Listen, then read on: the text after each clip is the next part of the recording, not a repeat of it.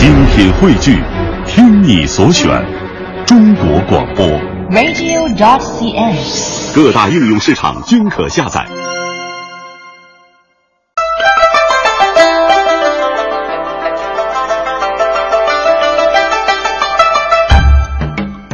各位听友您好，那么今天呢，我们还是请来了中国人民大学国学院的副院长黄普明教授做客我们的孔子学堂，来跟我们讲一讲《孙子兵法》的火攻篇。黄老师您好，你好，嗯，那在中国宋代诗人苏东坡那篇著名的词作《念奴娇·赤壁怀古》当中啊，有一句是这样说：“他说，羽扇纶巾，谈笑间，樯橹灰飞烟灭。”那短短这一句话哈、不仅让人们看到了赤壁大战当中呢周瑜那种运筹帷幄、决胜千里的潇洒气度，而且呢，这樯橹灰飞烟灭啊，也让人好像看到了。当时那种激烈的战争场面，哈，可以说呢，就是这一把大火啊，让曹操十万雄师呢溃不成军，也让这个赤壁大战呢成了中国古代战争中火攻的一个绝对的典范。对，《三国演义》里面最有名的几场大战，都是跟火啊是联系在一起的嗯，比如说博望坡的那个，啊。对，虎沙新野、对，还有火烧连营，火烧连营，嗯还有官渡的乌巢烧粮，对，都是赤壁之战。赤壁之战，都是跟火是连在一起的。嗯所以呢，火攻啊，确实是一个中国历史上啊，这个古代战争史上一个非常重要的一种呃作战的一种样式。嗯，是不是？所以也也因此，孙子才把这个火攻篇单独作为一篇文章来在这个《孙子兵法》当中记述出来呢？对，因为那个虎攻在冷兵器时代的话，当时作战样式很多了，嗯，包括什么荒漠战呐、什么丛林战啦、山地战啦、等等各种作战样式里面，虎攻是最有效、影响最大、威力最猛、作用最显著的一种战法。所以明朝有一个军事家嗯叫戚继光说过了：“夫五柄之中啊，为火最利。”五兵就是指的不同的作战样式当中，嗯虎攻是最厉害的一种。古今水落之战，以火的成功者最多。嗯啊，你刚才讲的是苏东坡的那个词是吧？对实际上李白那时候也有一首诗，里面讲到虎攻，叫做《赤壁送别歌》。哦，这赤壁这个地方，送别友人，他讲到了“烈日张烟照天烧，赤壁楼船扫地空”，这很形象啊，熊熊烈火把天都照亮了，然后侧壁的楼船就是曹操的这个水军和部队扫地空，就是 一扫而空。形象的表述了这个火攻的这种威力和啊，威威力。那么《孙子兵法》它专门讲一个火攻。那么什么叫火攻呢？火攻就是通过放火燃烧的这么一种途径，嗯来猛烈的打击敌人，歼灭敌人的有生力量，毁坏敌人的那种战争资源。嗯资源包括他的物资啊、粮草啊等等，从而争取战场上的主动啊，最后克敌制胜。嗯。那么孙子在这篇火攻篇当中呢，他提到了火攻有几类呢？这个火攻那个，它有一个根据打击对象的不同，总共是五类。凡火攻有五：一曰火人，二曰火鸡，三曰火资，四曰火库，五曰火队。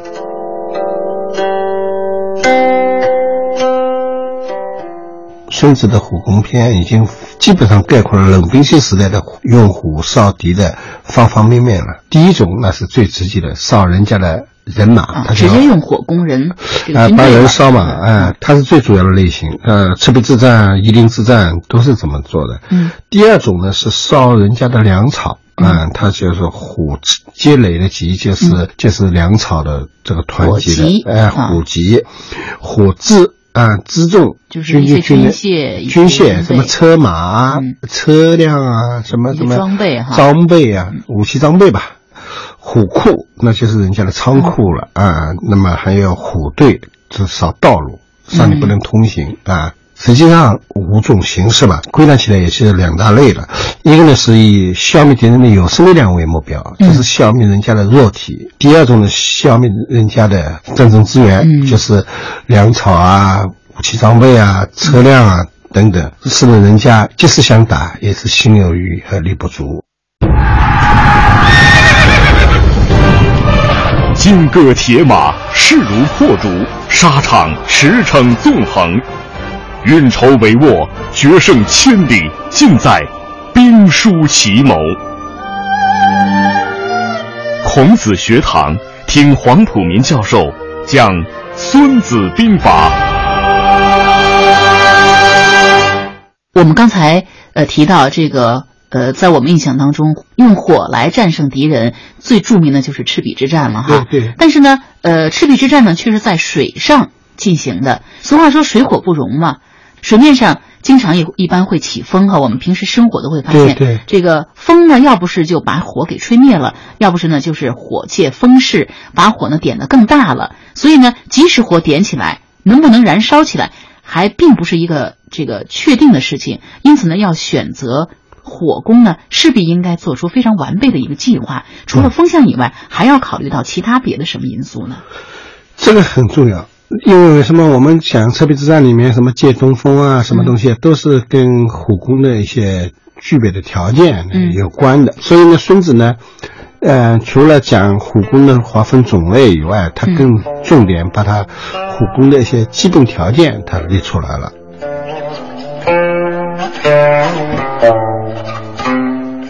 行火必有因，烟火必速聚。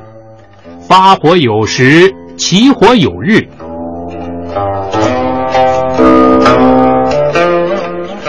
效果越好的东西，往往是操作难度越大。对所以呢，孙子就讲了，一个是准备有关的条件，这个条件也是两个方面。第一个是气象条件，借东风，你借的西风是烧自己，嗯借的东风才能烧敌人。对啊，对，风得往别人那边吹啊所以这个是气象条件嗯啊。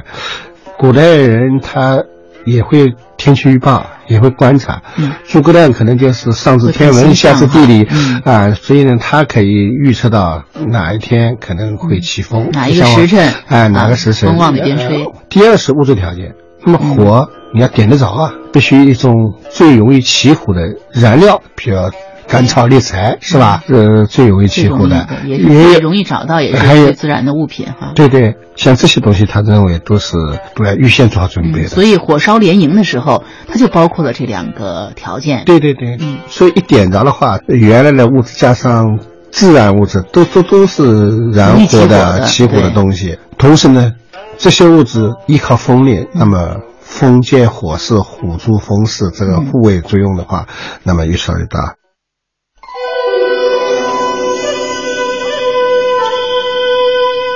诸葛亮借东风。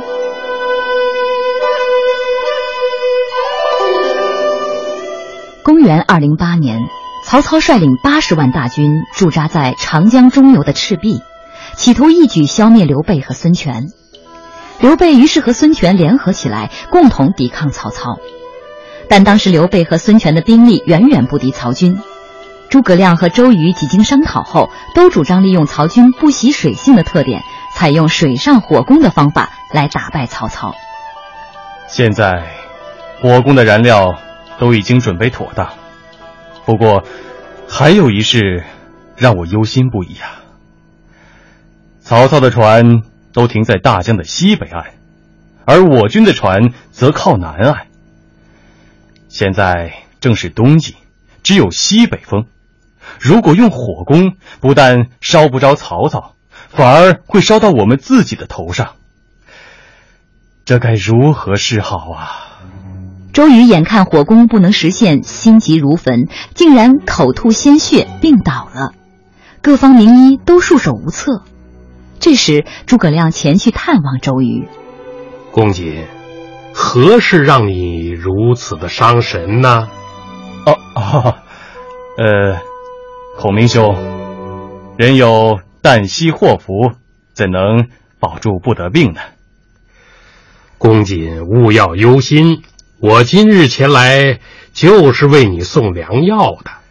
原来诸葛亮早就猜透了周瑜的心事，并为他写了一个十六个字的药方：欲破曹公，一用火攻，万事俱备，只欠东风。孔明兄，你真是深知我心呐！不知孔明兄可有什么妙计？我习得了一种呼风唤雨的法术，今晚我就开坛做法，为你借来三天三夜的东南大风，你看如何呀？哎呀，不要说三天三夜，只一夜东南大风，大事便成功了。原来精通天文气象知识的诸葛亮，早已经通过观察星象，预测到当天晚上会刮起东南大风。于是他让周瑜在南屏山修筑七星坛，然后登坛烧香，装作呼风唤雨的样子。周瑜同时也命令部下做好一切火攻的准备，只等诸葛亮借来东风，便马上进兵。半夜三更，只听见风响旗动，真的刮起了东南大风。吴军火船急速向曹军水寨行驶。当火船靠近曹军水寨时，吴军士兵们顺风放火。风助火势，火借风威，把曹营的战船和营寨烧个一干二净，兵马损失不计其数。曹操只得仓皇逃命，败走华容道。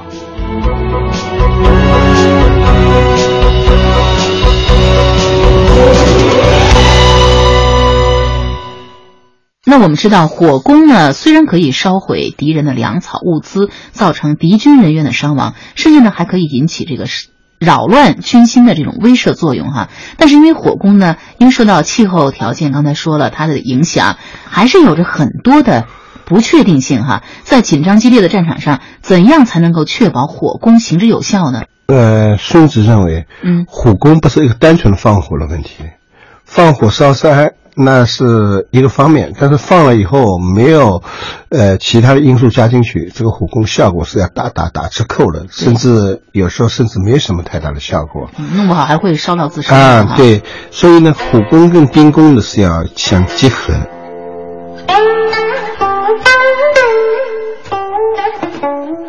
凡火攻必因无火之变而应之，火发于内，则早应之于外。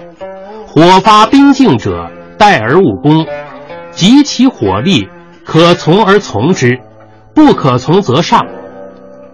火可发于外，无待于内，以时发之。火发上风，无攻下风。昼风久，夜风止。凡军必知无火之变，以数守之。火发于内啊，早应之于外，就是你在敌人内部或者是大营里面放火，但是你的军队呢实际上在外面接应，哎，接应打进去。因为敌人刚起火的时候慌乱，慌乱时候又看到对方啊杀到，那么就更慌乱了，更失去抵抗的意志了。把兵工作为一种主导性的东西，用火攻呢来作为辅助啊，这样呢才是真真正的是火攻发挥最大的作用。你想，要是当时赤壁之战里面，呃，王盖带了船，呃，假投降，最后到了离开人家距离很近的时候，就突然放火起操了。这之后我们可以看得很明显，周瑜带的大部队是背后跟着的。对方一烧起来的时候，周周瑜的大部队也是敲锣打鼓，还是冲锋呐喊的，就大船驶过去了。嗯，所以我们从赤壁之战里面就可以看得很清楚，这个虎攻是跟兵攻两者是要结合的，而且虎攻有很多的那个原则。孙子这里也五虎之变里面都讲到了，比如说他说，白天的风刮了久了。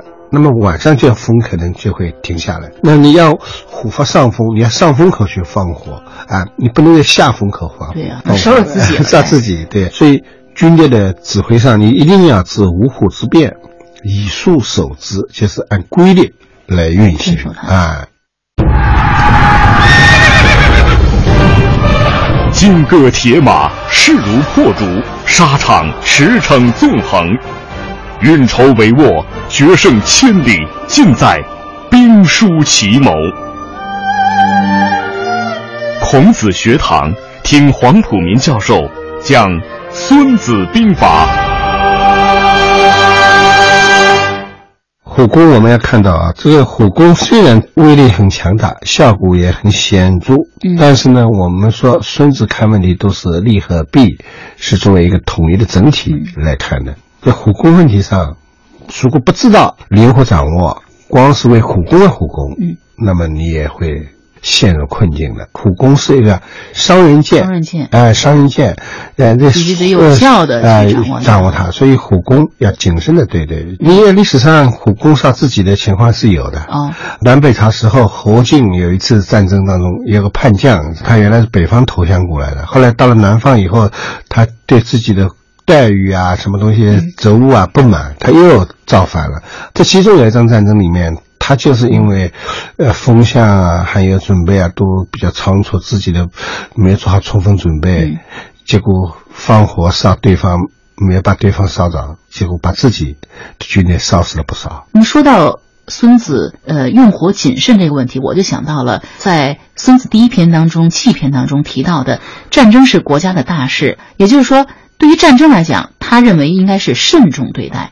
对，那此后呢，他还在其他的篇章当中呢，也又不同程度的讲述到了这个慎战的思想啊，嗯，比如说有备无患啊。嗯那么在这篇火攻当中呢，他呃更多当然提到的是用火的这个谨慎哈。嗯我想他既然这个思想是有一个连贯性、有一个逻辑性、环环相扣的，那是否在这篇当中他也提到了一个慎战的这么一个思想呢？是，我也刚学《孙子兵法》，也觉得一个困惑啊，嗯，觉得讲虎功的、很战术的、很具体的一种作战方法的时候，怎么把很重要的这个战争观这么大的问题放在这里面嗯一起说了？开始以为是。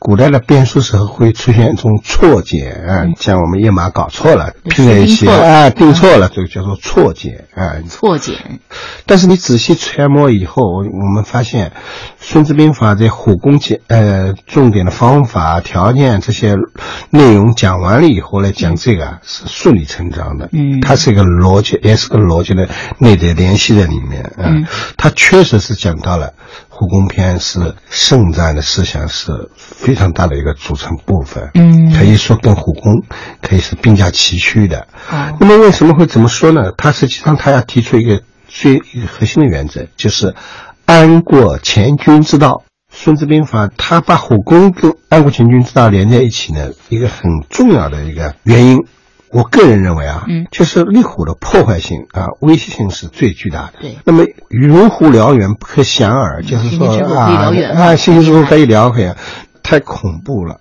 战争的性质在某种程度上啊，跟它相同。嗯。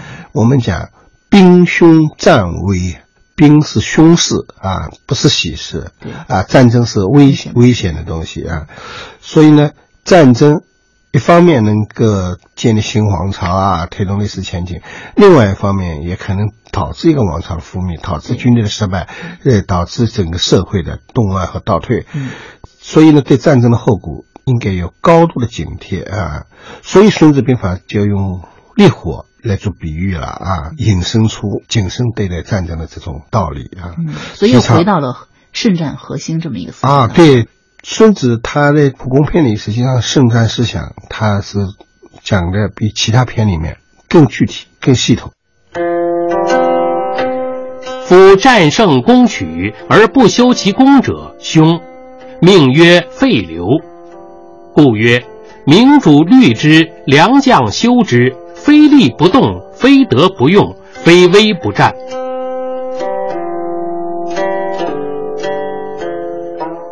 第一，胜战为什么要胜战？因为不胜战就有重大的危机。凡战胜攻取而不受其功者，凶。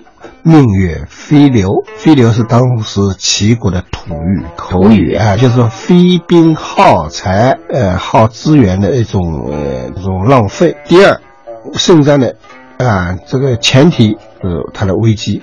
那么如何进行战争？孙子在这篇里也提出一个重要原则，就是三非原则。三非原则。呃，非礼不动，没有利益不要行动，没有好处不得啊，非得啊不用，不到危急关头能避免战争，尽可能避免战争。安固呃前军的一个关键的要做到了将帅和君主君主，所以他重点是对君主和将帅提出要求。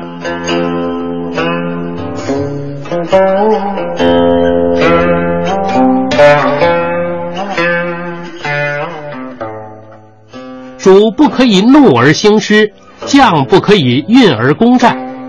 怒可以复喜，运可以复悦，亡国不可以复存，死者不可以复生。故明君慎之，良将警之，此安国全军之道也。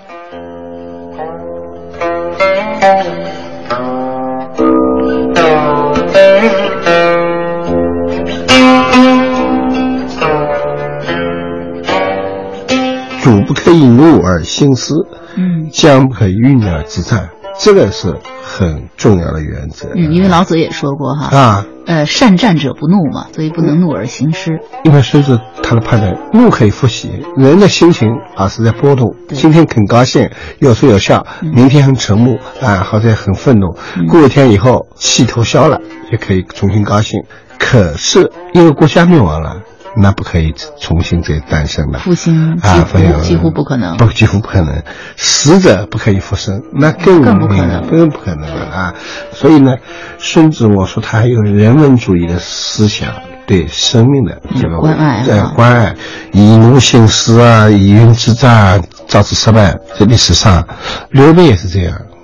刘备当时就要承认现实，你既然关羽已经死了，死者不可以复生了。锦州也丢了，对，这时候你的要报仇也不是一朝一日的事情，君子报仇十年不晚啊！所以你的安国全军，你的准备的成都、四川这个地方，好好的打牢根基。跟许瑞啊，这个是完全是怒啊！我好好的锦州原来在我手下给你们抢走了，我好好的兄弟给你们杀了，所以他一怒。啊，怒而行事啊，怒而行事就就败了啊！嗯、啊，有的就做得好了。你看司马懿就很聪明啊。嗯，诸葛亮要想跟他决战，他就不跟诸葛亮打。最后诸葛亮没招了，想出一招什么招呢？把女人的衣服送给司马懿。哎、呃，下面的将领都气得要死，司马懿就沉不住气啊。那他。没招了嘛，就用这种下三滥的招来激激将我。你越激将法，我越不理你。你看你怎么办？后来诸葛亮就没办法，病死在武昌园。同样的，你看从孙子的原则，有的人遵循的好的，就就就成功了；有的人违背了这个原则，最后战场上是失败了。所以，一个人呢，必须能够克制自己的怒气。从轻的方面来说，小的方面说可以保全自己；从大的方面来说，你是一个国家的领导人，是一个军队的统帅，那你可以保全一支军队，保全一个国家。这个就是孙子给我们提出来的一个重要的这个思想原则，就是说，安国全军，打仗也好，不打仗也好，最终的目标要落到一个地方，就是说，使军队安全，使国家完整，然后顺利的发展，这是他的一个总的指导思想。怒本身我们把和火在一起，怒火怒火嘛，对，它和火一样的可怕。所以呢，如果怒而兴师的话，他一定会得到一个惨痛的教训的。对啊，那么火攻呢，因为威力大，而孙子呢专门的加以了论述哈。另外呢，还有一个作战中采用的计谋呢，被孙子列入了《孙子兵法》中的一篇，那就是我们下次孔子学堂当中要讲到的用线篇。好，那么今天呢，感谢黄老师，呃，给我们讲《孙子兵法》里的火攻篇。好，听众朋友，再见。再见。